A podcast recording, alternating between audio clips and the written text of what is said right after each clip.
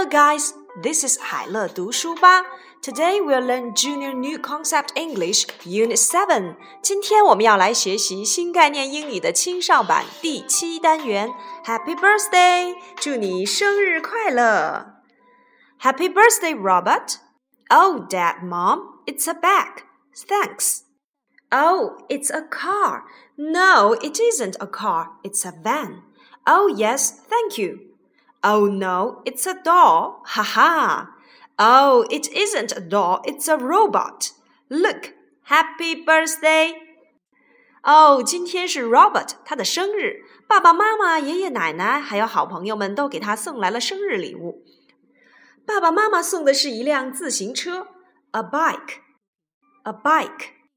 爷爷奶奶送的是 a van，a van，厢式货车。 Flora 送的是 a doll，一个玩具娃娃。No，it isn't a doll，it's a robot。原来 Flora 送给 Robert 一个机器人。Happy birthday，祝你生日快乐。Okay, now read after me. Bike, bike, car, car, doll, doll, robot, robot train, train, van, van. It's a bike，这是一辆自行车。It's a car，是一辆小汽车。It's a doll，是一个玩具娃娃。It's a robot，是一个机器人。It's a train，是一辆火车。It's a van，是一辆厢式货车。小朋友们， 何老师来念出这些英文单词，用你的肢体语言来表达这些礼物吧。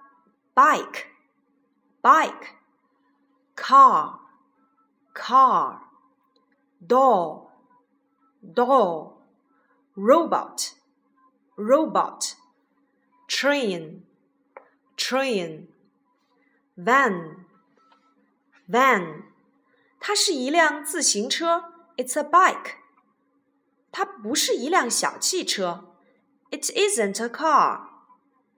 它是一个玩具娃娃，It's a doll。它不是一个机器人，It isn't a robot。